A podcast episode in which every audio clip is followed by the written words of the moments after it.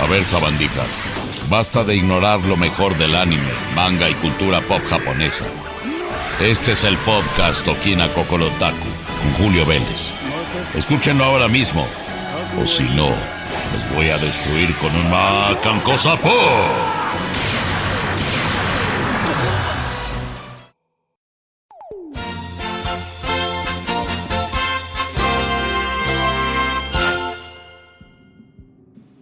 Ohio, queridos amigos, soy Julio Vélez.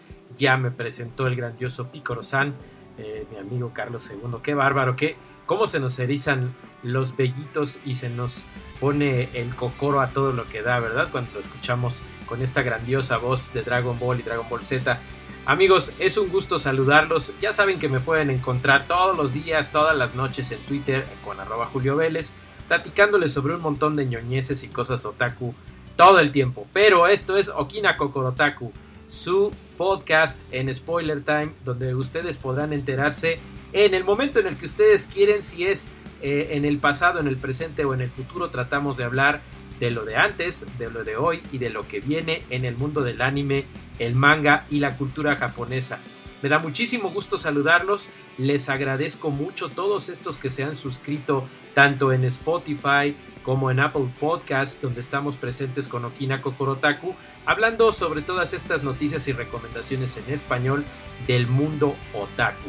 Y como estamos ahorita en una sintonía de estar viendo películas, hay algunos que están en cuarentena, quizás cuando me escuchen ya sea cosa del pasado, esperemos en Dios que sí, lo del coronavirus, pero muchos han pedido algunas recomendaciones para cositas que ver en casa. Y uno de los estrenos de este año, del año 2020 estamos hablando, es justamente algo que nos estuvo eh, teniendo con mucha anticipación Crunchyroll, porque con sus Crunchyroll original, sus producciones originales, ellos habían estado planeando un gran lanzamiento que afortunadamente no se pospuso, pese a todas estas situaciones que han estado ocurriendo, que si hay un retraso, que si esto se pospone, que si se va hasta 2021, bueno, Crunchyroll se siguió en su plan y ya se estrenó en el mes de abril de 2020 Tower of God. ¿De qué se trata Tower of God? Bueno, es una coproducción de, que pertenece a Crunchyroll Originals, por lo tanto solamente lo podrán ver en su plataforma de anime, pero ha sido realizada en conjunto con Webtoon y ha sido desarrollada por Siri. Hay una coproducción ahí con Telecom Animation Film y algo muy interesante, pues fíjense, algo muy bueno que es de lo que habla el creador es alcanza lo más alto y todo será tuyo. En la cima de la torre encontrarás todo lo que existe en este mundo y todo puede ser tuyo. Podrás ser un dios. Así es que esta historia se trata del inicio y el final de una joven llamada Rachel que asciende a una torre para poder ver las estrellas, pero ¿qué es lo que realmente significa ascender por la torre de Dios? Es algo muy interesante y su creador Siu estuvo comentando poco antes de su estreno, pues que, fíjense, fíjense, les voy a leer justamente lo que él dijo en una carta. Soy Siu, autor y creador de Tower of God. Cuando era pequeño pensaba que en 2020 podría llevar zapatos que me permitieran volar.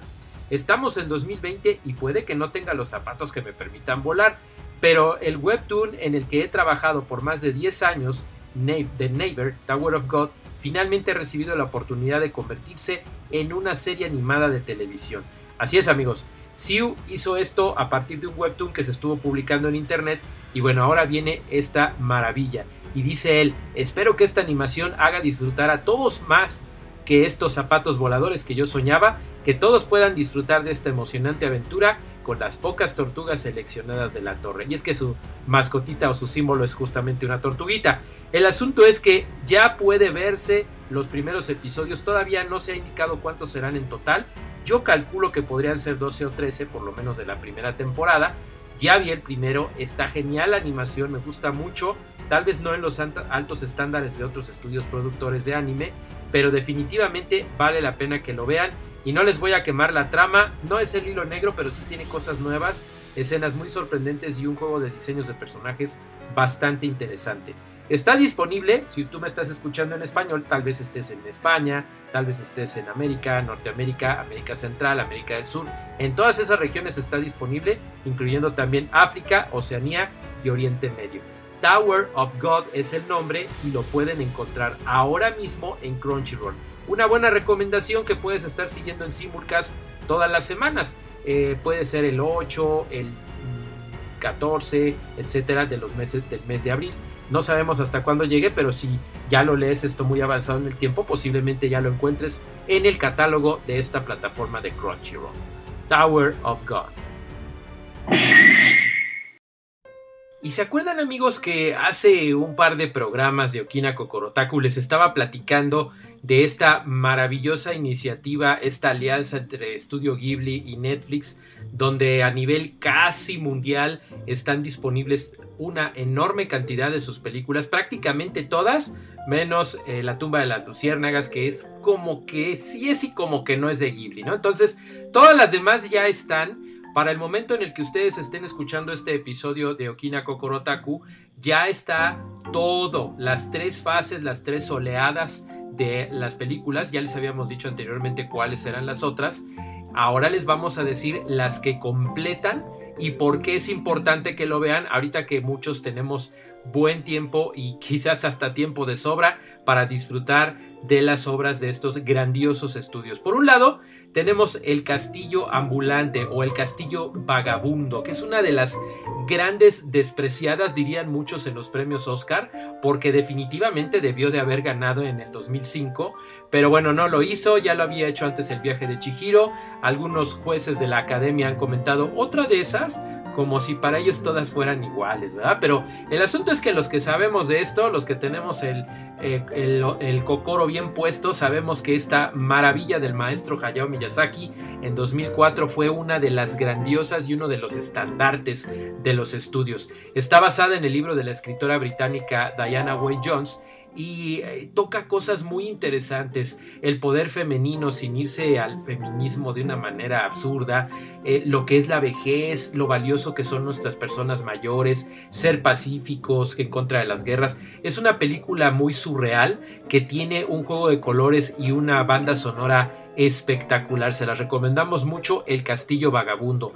Otra de mis grandes favoritas, amigos, es Ponio en el acantiladro, que en Hispanoamérica le pusieron Ponio y el secreto de la sirenita, que está bien raro, pero bueno.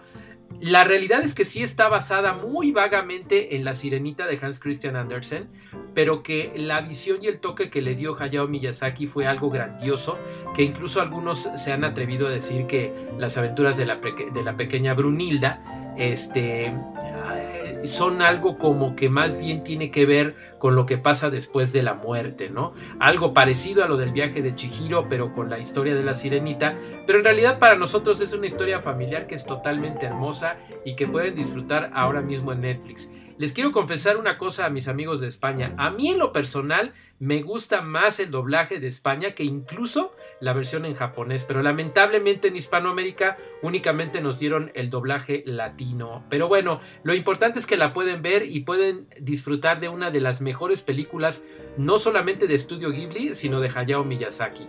Por otro lado tenemos Susurros del Corazón, aquella cinta que originalmente se estrenó en el año de 1995 y que fue la primera de los estudios en poseer un formato Dolby Digital de sonido. Esta eh, fue con un guion de Hayao Miyazaki, pero fue dirigida por Yoshifumi Kondo y es algo muy interesante porque también vuelve a hablar de un gato mágico que habla, pero está eh, relacionado con una chica que está bien metida en los libros, en la lectura.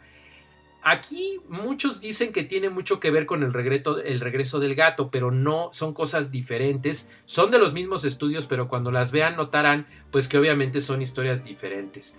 Otra de las películas que fue la última, digamos que entre comillas, con la que Hayao Miyazaki anunciaba su retiro del cine, que ya sabemos que no es cierto, que después se arrepintió, pero está trabajando en una animación digital eterna, que no sé en qué año vaya a llegar, pero bueno, la última, entre comillas, fue Se levanta el viento, traducida por algunos como El viento se levanta, y como base tiene la novela corta de Tatsuo Hori, que habla acerca del hombre que diseñó el avión de combate cero, que se utilizó terriblemente como parte del ataque a Pearl Harbor.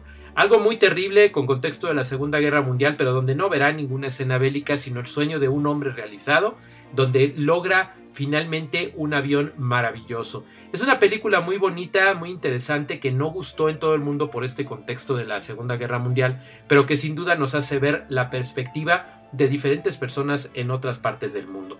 Otra de las películas de estudio Ghibli que ya está disponible y completa la colección en Netflix es La colina de las amapolas, una maravilla de 2011 realizada por el hijo de Hayao Miyazaki, es decir, Goro Miyazaki. Esta fue en aquel entonces su segunda película como director. La historia de esta película ocurre en el año de 1963. Hay una joven que quiere equilibrar su vida en la escuela y bueno, se da cuenta de que al conocer a dos jóvenes empiezan a pasar cosas muy interesantes cuando quieren salvar una escuela, un edificio antiguo que va a ser demolido. Es muy interesante y hay un secreto por ahí que les va a gustar muchísimo. Es otra de las grandes recomendadas de Ghibli, la colonia, la colina, perdón, de las amapolas. Y dos muy importantes que les quiero decir. Una de mis grandes favoritas, El recuerdo de Marnie. A mí esta película me encanta porque se estrenó en 2014 y también tuvo nominación para los premios Oscar, aunque no ganó. Esta está basada en cuando Marnie estuvo allí, una novela de la escritora británica Joan G. Robinson, y trata justamente de la historia de una niña que vive en una mansión solitaria, pero que no sabemos si es real, si es un recuerdo del pasado o de qué se trata. Les va a encantar esta película, también se las recomiendo mucho, El recuerdo de Marnie. Y por último, pero no menos importante porque el catálogo de Ghibli es extenso en Netflix, La guerra de los mapaches, Pompoco, eh, que le pusieron en español en aquel entonces La guerra de los mapaches. Es una película del ya fallecido Isao Takahata que fue clave, gran amigo de Miyazaki en los estudios Ghibli y que de verdad se la recomiendo mucho porque tiene que ver con los tanuki y muchas cosas de la tradición y del folclore japonés de hace muchos años. La guerra de los mapaches se la recomiendo muchísimo y por supuesto todas las películas de estudio Ghibli que crece el catálogo de una manera dramática y emocionante. Ya tenemos una buena cantidad de películas que podemos gozar y disfrutar. Y bueno, tienen que entrar a Netflix, ser suscriptores y disfrutar de estas grandes películas remasterizadas de los estudios de Hayao Miyazaki.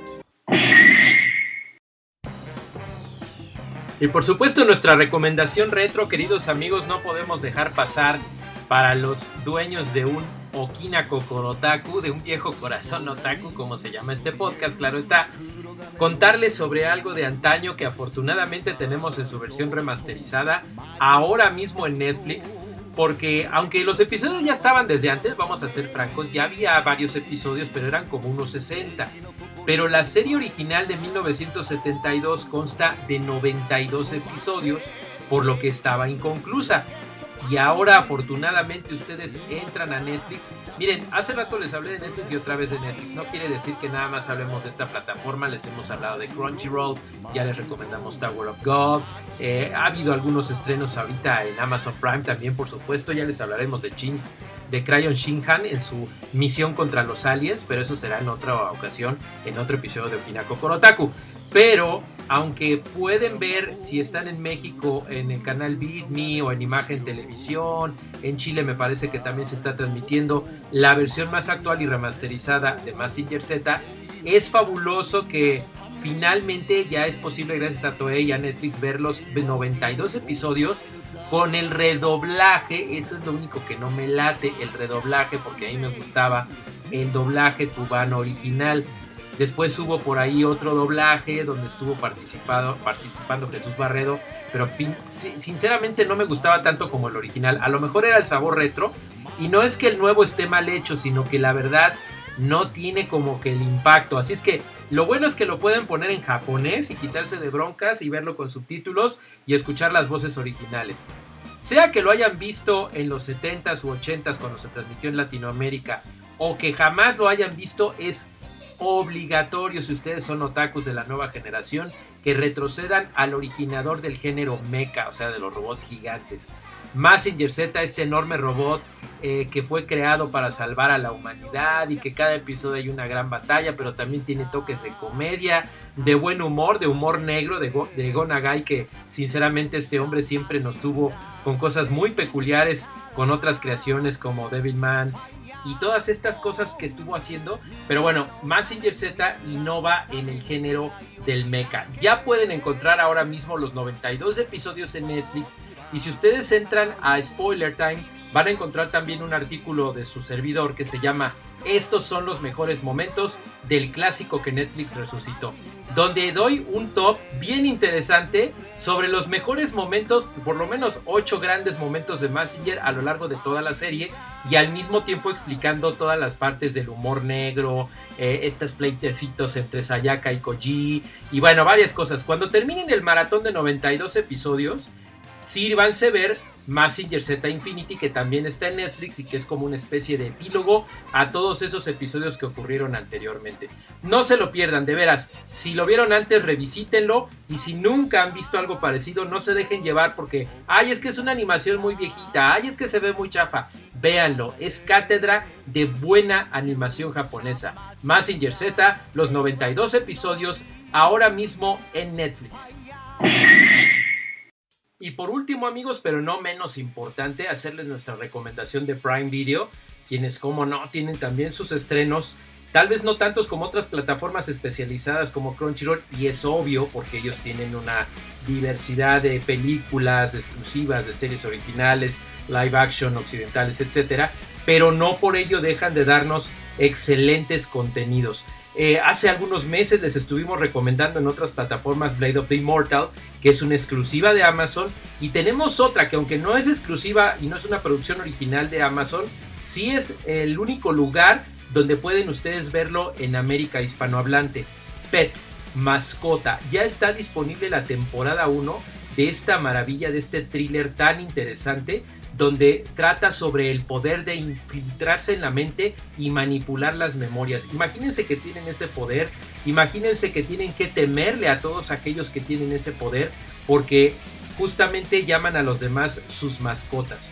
Y es la historia de Hiroki y Tsusaka que tienen este poder y que habiendo superado las dosis de poder y de dominio que tienen sobre las personas, pronto van a darse cuenta de que hay muchas consecuencias de tener esta habilidad. No se lo pierdan, Pet Mascota ya está disponible, es una serie fresquecita de 2020 y lo que es mejor, los 13 episodios están disponibles ahora mismo, tanto en idioma japonés como con subtítulos en diferentes idiomas. Ahorita que recuerdo no viene con doblaje, solamente está en japonés, pero sí incluye los subtítulos tanto de español Latinoamérica como español de España para quienes prefieran esa traducción y que me estén escuchando desde este punto de vista. No se lo pierdan, Pet Mascota ya está disponible. La temporada 1 parece ser que ya se autorizó la temporada 2. Pero en este momento pueden verla en Amazon Prime Video, obviamente si cuentan con suscripción a esta plataforma. Y queridos amigos, con esto terminamos nuestro programa nuevo que es el cuarto Okina Kokorotaku, la cuarta emisión de este podcast que pueden encontrar tanto en Apple Podcast como en Spotify es de Spoiler Time y recuerden que hay otros tantos que hablan sobre series, sobre películas, sobre la onda retro, entrevistas muy interesantes con realizadores, bandas sonoras. No se los pierdan en Spoiler Time y en sus redes sociales constantemente les están diciendo cuándo sale cada uno. Este es Okina Kokorotaku con Julio Vélez, que por su parte me pueden encontrar en Twitter, igualito, arroba Julio Vélez con B chica y Z, y ahí les estaré platicando de un montón de cosas. En la siguiente emisión podremos hablar de más cosas de anime y de manga, pero recuerden que también está el otro podcast que es Jefe Final, también con un servidor Julio Vélez, pero donde nos concentramos en lo mejor de los videojuegos del pasado, presente y futuro.